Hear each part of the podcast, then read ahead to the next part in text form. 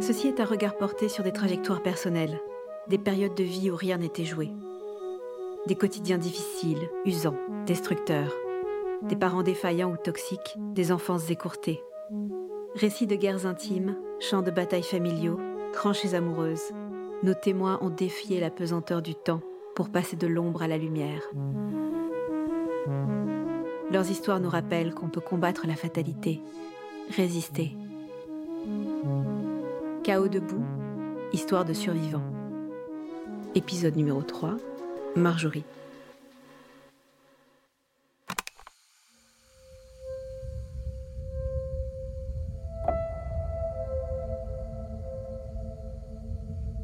J'ai toujours eu honte de ma mère.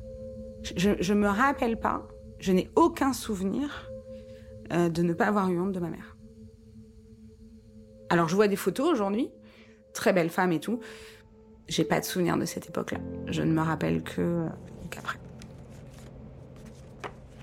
Les souvenirs que j'ai dans mon esprit, c'est la dernière ou l'avant-dernière kermesse de l'école.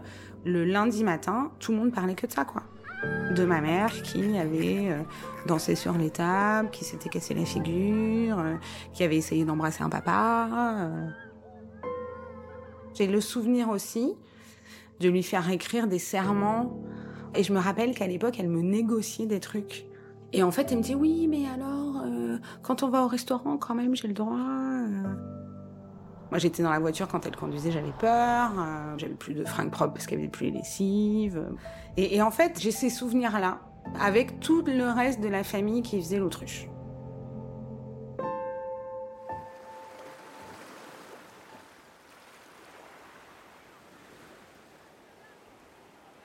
Ma maman a été mannequin quand elle était euh, ado. Une petite blonde pulpeuse avec des yeux bleus. Euh, elle a posé pour des photographes et elle faisait les batailles de fleurs. Euh, donc pendant le carnaval à Nice, il y avait, a toujours hein, d'ailleurs des chars avec plein de fleurs et toujours des jolies filles dessus pour les présenter. Et elle a été Miss euh, Miss Macumba, je sais plus, j'avais retrouvé une coupure de presse qu'elle gardait amoureusement. Euh, voilà, elle a toujours eu euh, la nostalgie euh, de cette époque-là où bah, elle avait tous les garçons qui lui couraient après, tout le monde voulait la fréquenter, elle avait tout sur un plateau, et puis et puis ensuite voilà avec les années malheureusement ça n'a plus été le cas. De ce que me dit mon père, ma mère a toujours eu un problème avec l'alcool.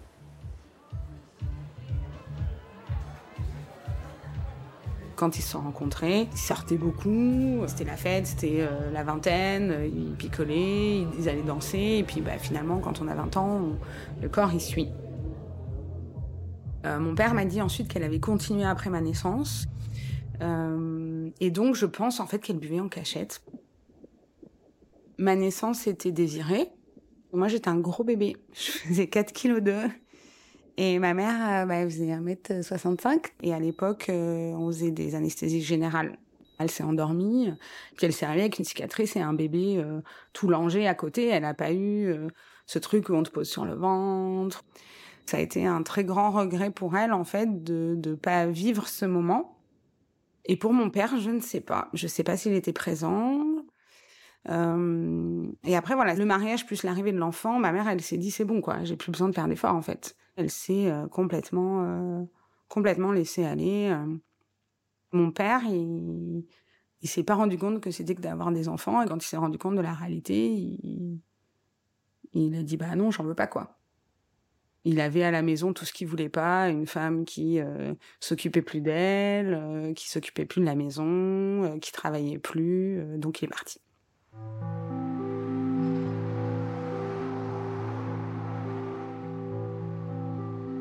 Tant, que ma mère, en fait, elle a eu, parce qu'elle avait une bonne situation quand même hein, pour quelqu'un qui n'avait pas fait d'études, elle a fini euh, responsable d'une agence de location de voitures, ce qui pour une femme dans les années 80 était pas, voilà, hein, donc elle parlait avec des mécanos, euh, des, commerciaux et tout. Elle avait que des hommes dans son équipe. Euh, et là, à ce moment-là, euh, c'était un peu, pour le coup, là, c'était un peu l'escalade de euh, entre mes parents qui me ferait le plus beau cadeau. J'avais quand même un manteau de fourrure. Quand j'étais en primaire. Rose Barbie. Et j'avais une moto Rose Barbie aussi. Moto électrique Rose Barbie.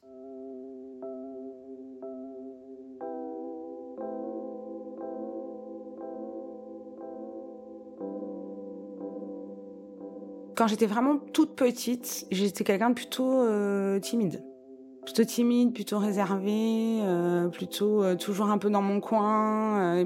C'est-à-dire que moi, j'ai toujours aimé l'école et je, je, je, faisais même plus de devoirs que ce qui était demandé, donc tellement je m'ennuyais. Euh, c'est un peu compliqué parce qu'elle travaillait avec des horaires décalés. Donc, il y avait des jours, elle commençait à 6 heures, il y avait des jours, elle finissait à 23 heures. Donc, moi, je passais énormément de temps chez mes grands-parents, en fait. Et en fait, ma mère et ma grand-mère arrêtaient pas de se chamailler. Donc, ma mère disait, euh, oui, tu me suis partout où je vais, euh, j'en ai marre. Et puis, ma grand-mère disait, mais on est venu là pour s'occuper de la petite parce que t'es pas capable de le faire toute seule. Les soirs où elle finissait à 23 heures, ils l'obligeaient à venir chez eux. En gros, elle venait, elle me faisait un bisou sur le front, puis elle repartait. Et à côté de ça, il lui disait ah mais tu rencontres personne, bah je rencontre personne, mais en même temps je bosse et je m'occupe de mon enfant et, les rares fois où je veux faire des trucs, euh, bah vous voulez pas me la garder. Mon père au milieu qui en faisait euh, le moins possible, euh, donc c'était un peu difficile pour elle. Un tout petit peu avant qu'elle perde son emploi, je crois qu'elle supportait plus d'être seule chez elle en fait. Et donc on allait deux trois fois par semaine au restaurant. Elle parlait avec les serveurs, elle parlait avec la table d'à côté, elle parlait avec les patrons, on restait souvent tard. Donc après, il lui, lui offrait des coups. Moi, globalement, c'était des bons moments parce que euh, on me filait des trucs à dessiner, euh, j'allais jouer dehors pour peu qu'il y ait un autre enfant euh, dans le resto. Ben voilà. Avec le recul, après, tu te dis attends. Elle, était en train de perdre son, job, elle, commençait à plus avoir de sous et, et, elle allait au resto. Enfin, c'est juste elle, elle, s'est savonnée la planche, quoi. Elle a été licenciée. Je pense que ça a dû arriver, euh, je devais être en CM2, 9-10 ans. Je pense c'est parce qu'elle venait travailler ivre ou qu'elle arrivait en retard ou qu'elle y allait pas. Enfin, et après ça a été la dégringolade. Elle a, donc elle s'est vraiment mise à boire euh, et elle a pris 30 kilos. Les premières années, je, je l'ai pas trop vue parce qu'elle donnait encore le change dans le sens où il y avait encore à manger dans le frigo, euh, j'avais encore euh, des fringues à mettre sur le dos et tout. Et c'est vraiment quand on a déménagé dans le studio. Donc ça, c'était l'année de la cinquième, où j'avais 11 ans. Il y avait des, des, jours où je mangeais pas en fait. Il y avait des soirs où je mangeais deux biscottes parce qu'il y avait que ça, quoi.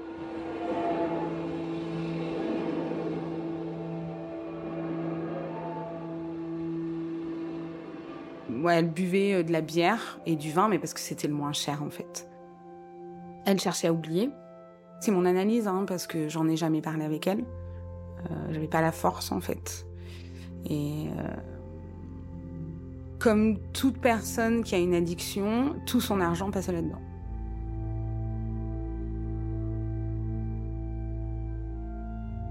Bah déjà, euh, j'ai commencé à rentrer toute seule de l'école euh, assez vite, en fait, à partir du CM1. Et effectivement, quand on est arrivé dans le studio, euh, il y a un jour, j'ai voulu faire une lessive pour lui rendre service.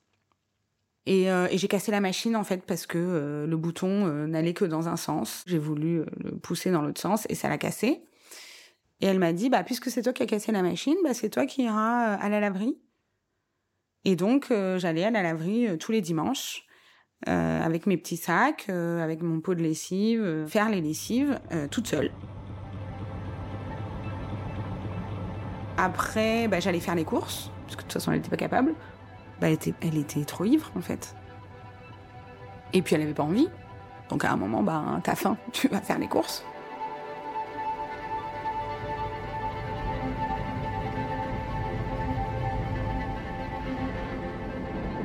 le fait que bah, elle s'occupe pas euh, correctement de moi, euh, je, je savais pas que c'était anormal parce que parce que déjà, les enfants parlent pas de ça.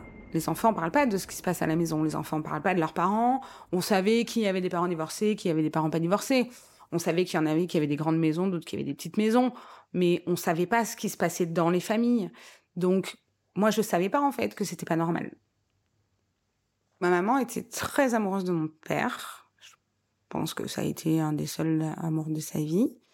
Elle s'est longtemps dit qu'elle pourrait le récupérer, notamment parce que j'existais. Et ensuite, oui, ça s'est transformé en haine. Euh, elle regardait sa vie à elle, puis elle regardait sa vie à lui, et il y avait un décalage qui était énorme, parce que mon père, il gagnait beaucoup d'argent, il partait en voyage, il me faisait des cadeaux, il passait de femme en femme. Donc une vie un petit peu euh, de patachon, qui avait l'air facile.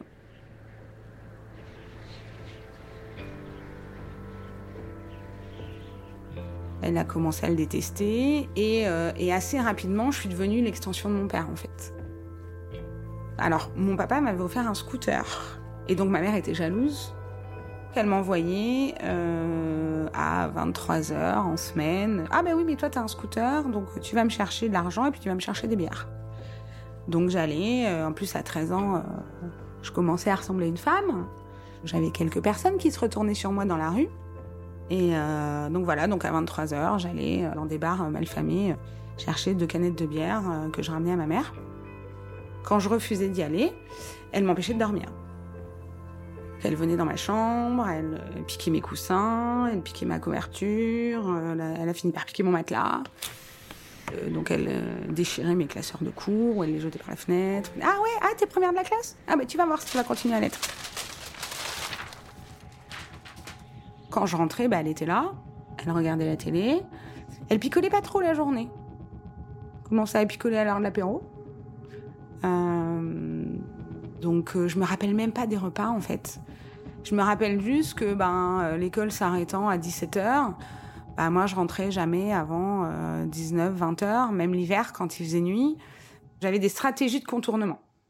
Être le moins possible chez moi et euh, avoir toujours des trucs à faire, euh, des, des, devoirs, des machins, pour pas réfléchir quoi. Bah je pleurais beaucoup. Ouais. D'ailleurs là je vais pleurer. Euh, ouais, j'allais, ben, quand j'allais fumer mes clubs toute seule, euh, avec mes Guns N' Roses dans le Walkman, je pleurais en fait. Et puis il y avait pas que ça, il y avait, c'est l'adolescence quoi. Tu pleures sur tout, tu pleures sur les profs qui sont pas sympas, tu pleures sur tes amis qui sont pas gentils, tu pleures sur le gars que t'as l'impression que c'est l'homme de ta vie, mais en fait ça dure dix minutes.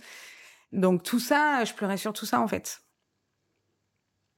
Joyeuse, je l'ai toujours été des fois parfois de façade. Euh, mais au fond de moi, il y a une espèce de, de, de, de, de force euh, où, euh, de toute façon, à un moment ou à un autre, euh, même si voilà, il y a la tempête, il y aura, un moment un autre, il y aura un rayon de soleil. En revanche, l'insouciance, elle est partie assez vite, ouais.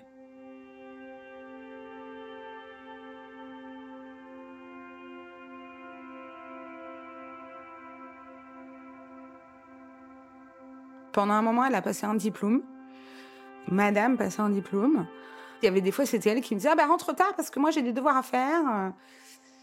Mais euh, globalement, elle restait euh, seule euh, toute la journée. Alors j'imagine qu'elle faisait quand même un peu semblant de chercher du travail. Je, je, sais pas en fait.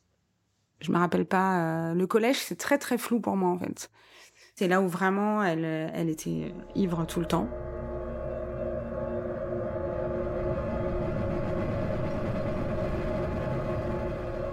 Elle m'enfermait dehors, euh, c'est arrivé deux ou trois fois. Elle m'a attrapée par les cheveux, elle ouvrait la porte et puis elle me jetait dehors. Dont une fois où euh, j'étais pas beaucoup habillée et pieds nus. Et où au bout de deux heures qu'elle a refusé de me laisser rentrer, je suis allée euh, chez des potes. Euh, chez qui j'ai dormi, euh, qui voulaient euh, appeler les flics. et ça, j'ai jamais, j'ai jamais voulu par contre. J'ai jamais voulu porter plainte contre ma mère, j'ai jamais voulu je me suis toujours dit, tu serres les dents et un jour ou l'autre, tu te casses, quoi. Dès que tu peux, tu te casses. Moi, je voulais pas qu'on me mette loin de ma mère. C'était juste pas possible, en fait. Je, ne, je ne l'aurais pas supporté. On avait une relation qui était extrêmement fusionnelle. Puisque, bah, on s'est retrouvés à deux euh, très vite, que personne est venu euh, au milieu de ça, que ça soit un autre enfant, un homme, euh, voilà. Jusqu'à l'adolescence, globalement, j'avais besoin de lui faire des câlins, j'avais besoin d'être avec elle. Ça a été compliqué pour moi de, de, de, de m'éloigner d'elle, en fait, parce que c'était une, une, espèce d'amour-haine. Tu sais que la personne, elle t'est toxique, tu sais qu'elle est pas bonne pour toi, mais en même temps, si elle est pas là, tu peux pas respirer, en fait.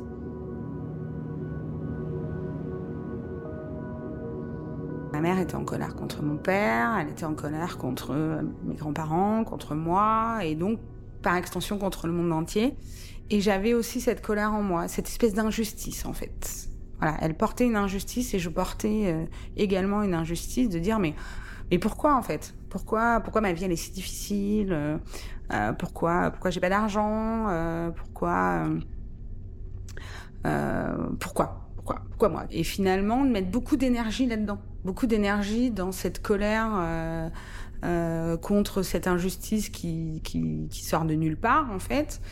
Au lieu de se dire bon ben de toute façon c'est comme ça alors qu'est-ce qu'on fait qu'est-ce qu'on fait? En fait, plus les années passaient, moins j'avais d'estime pour elle.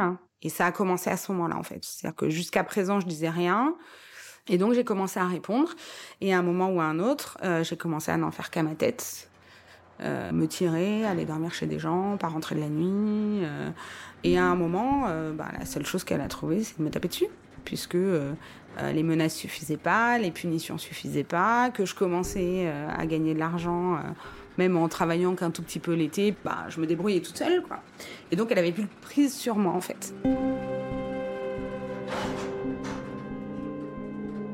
Il y a eu euh, une grosse dispute, je crois que c'était le bac de philo. Une grosse dispute, euh, comme d'hab. Et bah, à ce moment-là, je passais mon bac, donc je révisais forcément. Donc j'allais réviser euh, chez des copines, j'allais réviser chez mon mec, j'allais réviser dans des cafés, voilà. Mais à un moment ou un autre, il fallait que je rentre chez moi.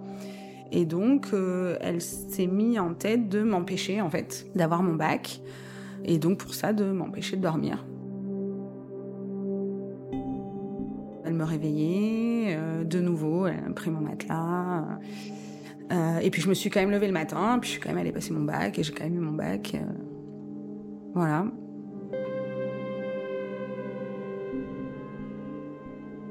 Quelque part, elle, voulait que je réussisse, elle voulait que je fasse des super études, que j'ai un super boulot, parce que bah, c'est ce qu'on veut pour ses enfants. Et puis d'un autre côté, euh, c'était peut-être difficile pour elle de, se dire que bah, sa fille allait euh, avoir une vie plus belle que la sienne. Encore une fois, une injustice. La seule fois où j'ai levé la main sur elle, je l'ai envoyée à l'hôpital. Comme d'hab, elle a commencé à me coller des claques. Et, euh, et j'ai dit, bon, je m'en vais. Et j'avais mon trousseau de clés à la main. Et elle a voulu m'empêcher de partir et elle a voulu m'arracher le trousseau des mains. Et souvent, elle le faisait. Et puis, donc, du coup, elle me foutait dehors. Et, euh, et là, j'ai pas fait exprès, en fait. Je l'ai repoussée. Et en la repoussant, en fait, je lui ai entaillé le front avec les clés. Et, euh, et, là, donc évidemment, on a appelé les pompiers, machin. Donc, euh, vous avez vu, ma fille, elle me frappe. Donc, je te dis pas pour qui je suis passée. C'est moi qui payais l'hôpital. Et c'est moi qui ai payé le taxi pour rentrer, dans lequel je n'ai pas eu le droit de monter. Je m'auto-flagellais en me disant que j'étais euh, une mauvaise fille. Parce qu'elle me disait que euh, j'étais j'étais pas assez aimante, j'étais pas assez euh, que j'étais méchante avec elle, que je la faisais pleurer et effectivement elle pleurait. J'avais l'impression en fait que je pouvais pas m'en empêcher d'être méchante avec elle. Et quand après, plus tard, j'ai compris que c'est elle qui m'amenait, en fait, qui me poussait dans mes retranchements. Euh, et que, j'étais en train, moi aussi, de faire les mêmes schémas avec mes amis, avec mes copains aussi. Ouais, j'avais cette image aussi de, de dire, euh, j'ai l'impression que ma mère, en fait, elle, elle me tire vers ces sables mouvants, où elle, elle est en train de sombrer, en fait, et elle veut que je sombre avec elle. Il y avait ce truc de, allez, viens avec moi, et puis d'un autre côté, va-t'en vite. Euh, et, je suis partie.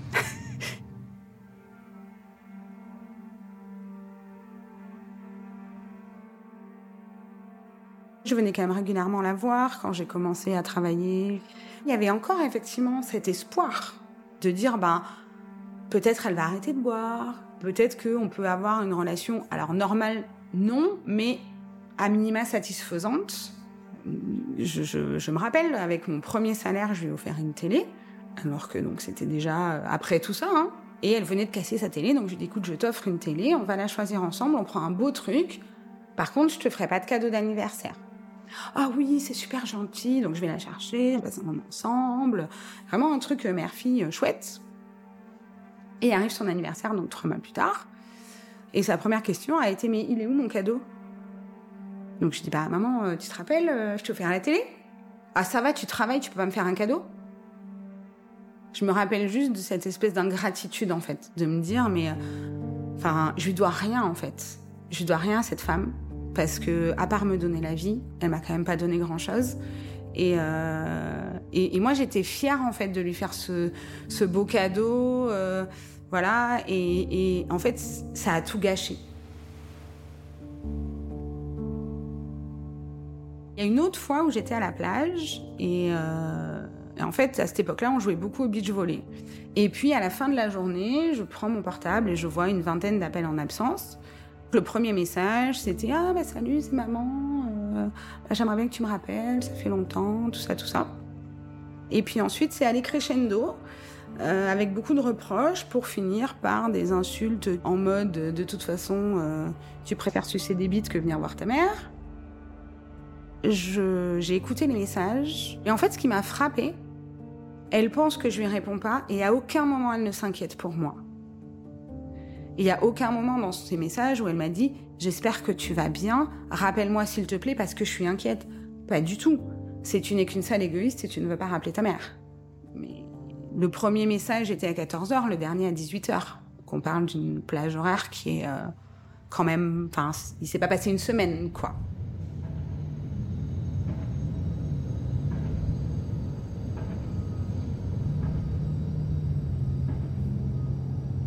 C'était récurrent en fait, hein, les appels euh, avec des messages. Euh. En général, c'était plutôt la nuit. Elle m'a appelé à 23h, complètement saoule. Donc je dis écoute maman, c'est bon quoi, je bosse demain, euh, voilà. Donc elle finira à éteindre le portable et euh, le lendemain matin, j'avais des messages toute la nuit. Ça me faisait un poids en fait. J'étais pas capable de d'entendre ça et que ça me touche pas. Quand je savais que j'allais la voir, c'était deux jours avant, deux jours après. C'est-à-dire que pendant deux jours avant, je me disais, oh là là, ça va être dur, ça va être horrible, machin. Il faut que j'y aille parce que je suis obligée. Je suis obligée. Culpabilité, c'est ma mère je suis obligée d'aller la voir. Et deux jours après, parce que euh, c'était physique. C'est-à-dire que mon corps mettait deux jours à s'en remettre. Ça me touchait tellement, ça me mettait dans des états, mais j'étais hystérique. J'ai pété des placards, j'ai pété des portes. Euh, enfin, c'était, fallait, fallait que je tape sur quelque chose, fallait que enfin, je tape sur quelqu'un. J'allais sur la plage et je hurlais à la mort. les gens ils me prenaient pour pour une folle. Euh, et à un moment, j'ai dit c'est pas possible en fait, je peux pas continuer à me mettre dans des états pareils. Euh, j'ai essayé tout ce que je pouvais. Ben, à un moment, je vais me choisir en fait. Je vais me choisir et je vais dire stop.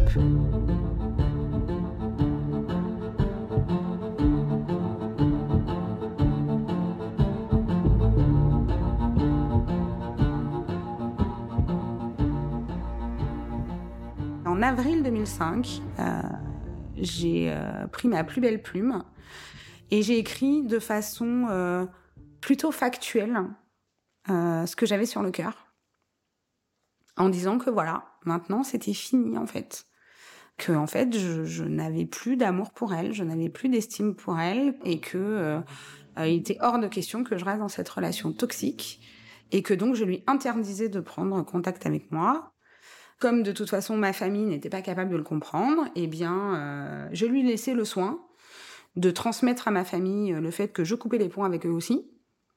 J'ai coupé les ponts avec ma grand-mère que je n'ai jamais revue.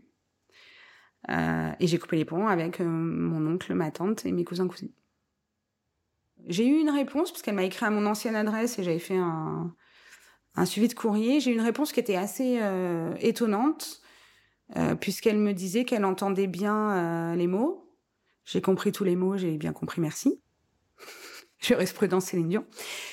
Et, euh, et qu'en fait, tout ce qui importait, c'était mon bonheur, et que si mon bonheur passait par couper les ponts, et eh ben tant pis, elle ferait avec, qu'elle me souhaitait plein de choses, qu'elle était très fière de moi de faire ça, qu'il fallait beaucoup de courage. Bien évidemment, je n'ai pas répondu. Euh, et ça l'a pas empêché de me traquer pendant des années et que dès qu'elle me retrouvait, euh, de m'appeler, de m'écrire des lettres, euh, plus ou moins gentilles. J'ai été triste jusqu'à l'adolescence et j'étais en colère après. Et donc j'ai porté cette colère quasiment de 15 à 30 ans la colère gouvernait tous les pans de ma vie en fait. Euh, j'étais, euh, je, enfin, il y a beaucoup de gens qui sont éloignés de moi à ce moment-là parce que ben c'était trop compliqué quoi. Euh, j'étais tout le temps agressive, j'étais tout le temps dans le conflit, euh, ça m'empêchait de dormir, ça me tenait en vie aussi. Ça me donnait la force d'avancer et je confondais certainement colère et force. Jusqu'au jour où effectivement c'est devenu un espèce de, de haut cœur en fait. je m'en suis écœurée en fait.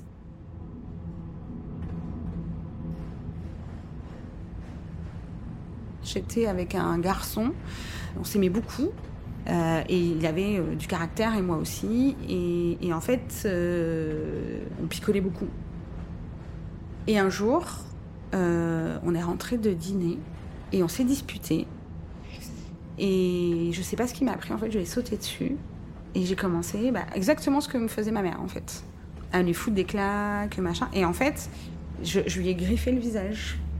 Et en fait, je ne, je ne me suis pas contrôlée.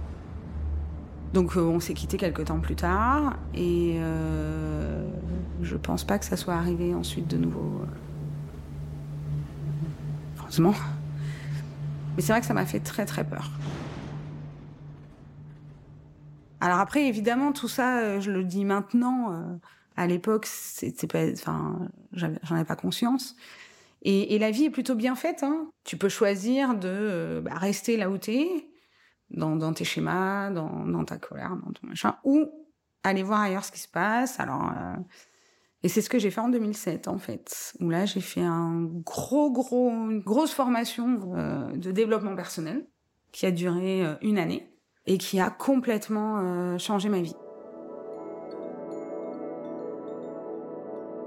Il y a eu un déclic en fait au milieu de la formation parce qu'il y a un des un des week-ends qui est très important qui est le week-end en fait où on fait l'arbre généalogique et qui est un week-end souvent où euh, les gens partent pendant le week-end ou ne reviennent pas ensuite parce que c'est très très difficile en fait, ça bouge beaucoup de choses. Et après celui-là, en rentrant dans ma voiture, je me rappelle, je me suis dit, ah, j'y suis, enfin, le reste de ma vie commence. Et je vais pouvoir euh, aller mieux.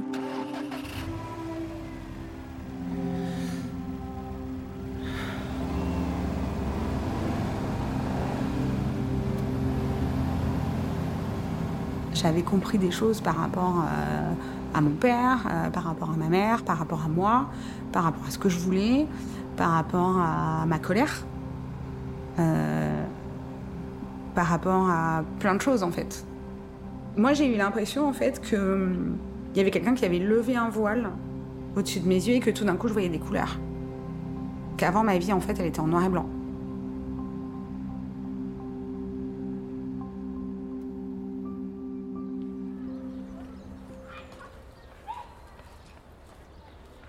Moi, j'ai fait un choix il y a quelques années maintenant de dire que je ne souhaitais pas d'enfant. C'est un choix qui est complètement assumé. Euh, ça a été assez compliqué de 30 à 40 ans parce que les gens ne le comprenaient pas. Les gens euh, pensaient à ma place en me disant mais t'es jeune, tu vas changer d'avis. Euh, je me suis longtemps battue, puis j'ai arrêté. Bon, maintenant que je suis un peu plus âgée, on le dit plus trop. Et effectivement, très tôt, j'ai eu des soucis gynécologiques. J'ai eu une ménopause précoce. Donc, euh, ben, plus de plus d'hormones. Et ce qui finalement euh, m'a arrangée.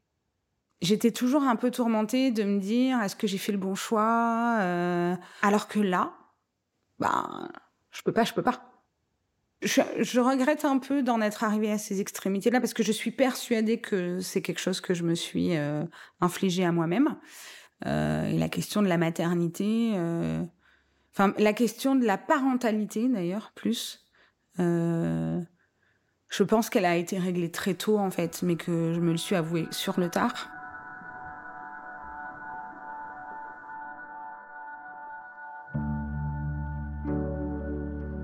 En 2015, euh, un petit peu avant, ouais, fin 2014, une espèce d'empathie qui m'est montée et, euh, et, je me suis dit c'est peut-être le moment. Peut-être qu'au bout de dix ans, elle a compris. Et ça a commencé un peu à mûrir dans ma tête, mais sans, sans rien concrétiser, sans, sans reprendre contact, rien. Et puis, je regarde dans Facebook, il y a des messages en fait qu'on ne voit pas parce que c'est des gens qui ne font pas partie de notre réseau. Et je tombe sur un message qui avait déjà plusieurs mois, un message de ma tante qui habite en, Belgique. Elle me laisse son numéro de téléphone et donc je l'appelle parce que c'est quelqu'un que j'ai toujours beaucoup aimé. Et puis elle m'annonce la mort de ma grand-mère.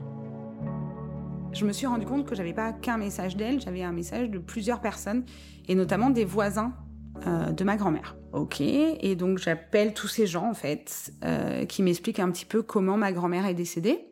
Elle a été euh, trouvée par la femme de ménage qui venait, donc elle, elle était tombée.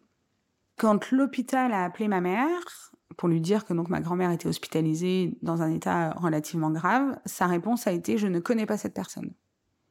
Et quand ils ont dit bah si, c'est votre mère, elle a dit non non moi je veux rien avoir à faire avec elle. Elle, demande elle demande après son fils est-ce que vous pouvez nous donner ses coordonnées? Elle dit non non je, ne sais pas je ne sais pas. Au revoir. Et donc euh, ma grand-mère est morte toute seule à l'hôpital. C'est les voisins qui ont payé un semi-enterrement, donc ma grand-mère est dans la fosse commune. Ma mère avait réussi à ce que ma grand-mère aille chez le notaire et déshérite ses autres enfants. Donc elle a récupéré euh, 80% à peu près de l'héritage. Qu'elle fasse déshériter les autres, ma foi, c'est que de l'argent. Mais qu'elle se rende pas au chevet de sa mère mourante, euh, alors même qu'elle vivait quasiment chez elle, ça, ça m'a, ça m'a, j'étais même pas en colère, j'étais euh, estomaquée en fait de, tellement de haine. Donc j'ai dit ok, je, je reprends pas contact. Qu'en 2017, je décide de mettre à mon compte euh, et donc, je crée un profil LinkedIn et je décide en fait de mettre mon numéro de téléphone portable en me disant, ma foi, elle me retrouve, elle me retrouve. Tant pis. Maintenant, en tout cas, je suis assez forte pour euh, que ça me touche euh, pas trop. Et ça a pas raté. Je pense que un mois après, elle m'a appelé. J'avais tellement en tête cette histoire avec ma grand-mère que c'était euh, c'était juste euh, non. J'avais plus ce côté hystérique. Ce truc de dire je ne peux pas supporter, c'est vraiment avant je ne pouvais pas supporter physiquement d'entendre le son de sa voix ou, euh, ou d'entendre ses insultes ou de la voir. Là franchement, elle se serait présentée sur le pan de la porte. J'aurais refermé la porte. J'ai pas envie de te voir, j'ai pas envie que tu sois dans ma vie et je suis capable de te le dire en face ou de pas te le dire en répondant pas. Et, euh, et j'ai pas de culpabilité à pas répondre. Et j'ai pas de euh, et ce que tu me dis en fait ça ne me fait rien. Mais ça empêche pas que c'est ma mère. Quand euh, quand elle est morte j'ai pleuré. Et quand j'ai appelé une copine elle m'a dit mais mais tu pleures?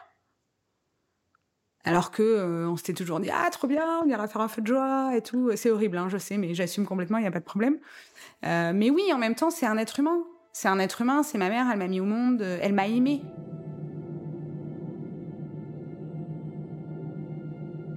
l'hôpital m'appelle un jour voilà votre maman est décédée.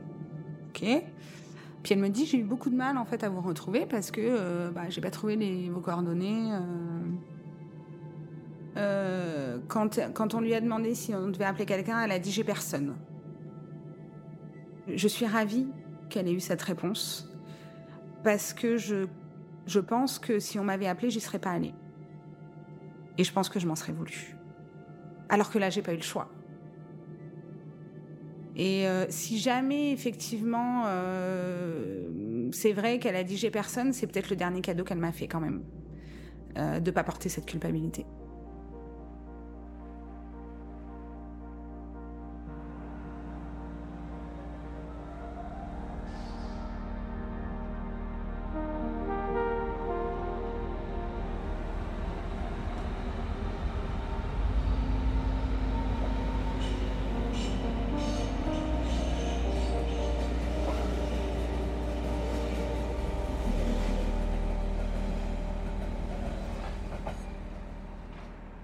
La peur de lui ressembler, elle est encore présente aujourd'hui et elle est encore plus présente aujourd'hui parce que voilà, je me vois euh, vivre seule, euh, être moi aussi dans une relation avec l'alcool euh, qui est euh, compliquée. Moi aussi avoir pris du poids. Euh, moi aussi ne, ne, pas réussir à être dans une relation de couple épanouie et que ouais, c'est ma plus grande peur. Alors que euh, quand j'en parle autour de moi, euh, les gens me disent mais enfin euh, t'es à des kilomètres quoi. T'as un, un, super boulot, t'as plein de potes, t'as monté ta boîte, euh, t'assumes tes choix de vie. donc non. Bah ça fait partie de moi, donc je l'assume. Et donc au final, je crois que plus on avance dans l'âge et, moins on se cache, plus on est authentique et plus on est transparent. Et euh, mais je pense qu'on n'arrête jamais quand on a commencé à, se remettre en question. Je pense qu'on n'arrête jamais. Je pense que euh, la pente est de plus en plus douce au fur et à mesure que euh, que, l'âge avance et qu'on règle des choses et qu'on est de mieux en mieux accompagné aussi par les gens par notre famille euh, intime, et par là j'entends aussi euh, la famille qu'on s'est construite, pour moi on s'arrête jamais. C'est très difficile de dire si on peut guérir d'une enfance difficile parce que euh, on n'est pas tous pareils. Je pense que je suis presque guérie. En tout cas, je, je suis dans l'acceptation pour une bonne partie, mais si on m'avait dit ça il y a 15 ans, si quelqu'un s'était permis de dire mais bien sûr qu'on peut guérir d'une enfance difficile, je pense que j'aurais eu envie de l'étrangler en fait. Donc, je ne parle que pour moi. Je suis intimement persuadée qu'on a tous en nous cette force de résilience et qu'on peut la trouver. Il y en a pour qui c'est peut-être plus difficile, il y en a pour qui c'est peut-être plus long, et il y en a pour qui peut-être les traumas sont plus importants.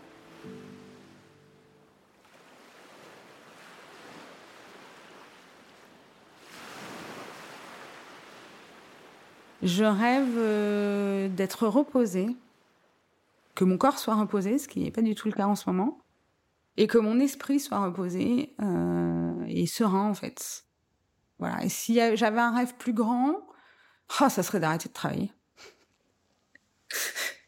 J'adore mon boulot, il hein, n'y a aucun problème. Mais si je pouvais prendre 3000 euh, balles par mois en faisant que du yoga sur la plage et des apéros le soir, je le ferais.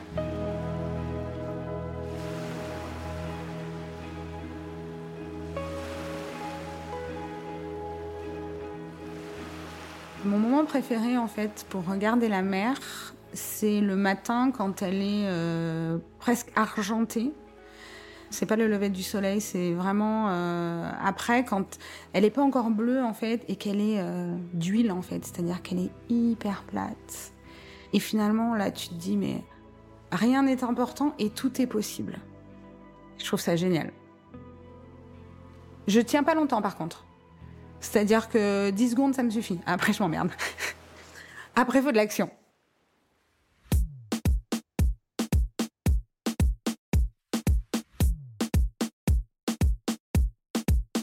Chaos debout est un podcast produit par Cœur d'Or. Cet épisode a été réalisé par Déborah Znati. Mixage Benoît Dame. Musique Artlist. Si cette histoire vous a plu, abonnez-vous et suivez-nous sur tous les réseaux sociaux. À bientôt.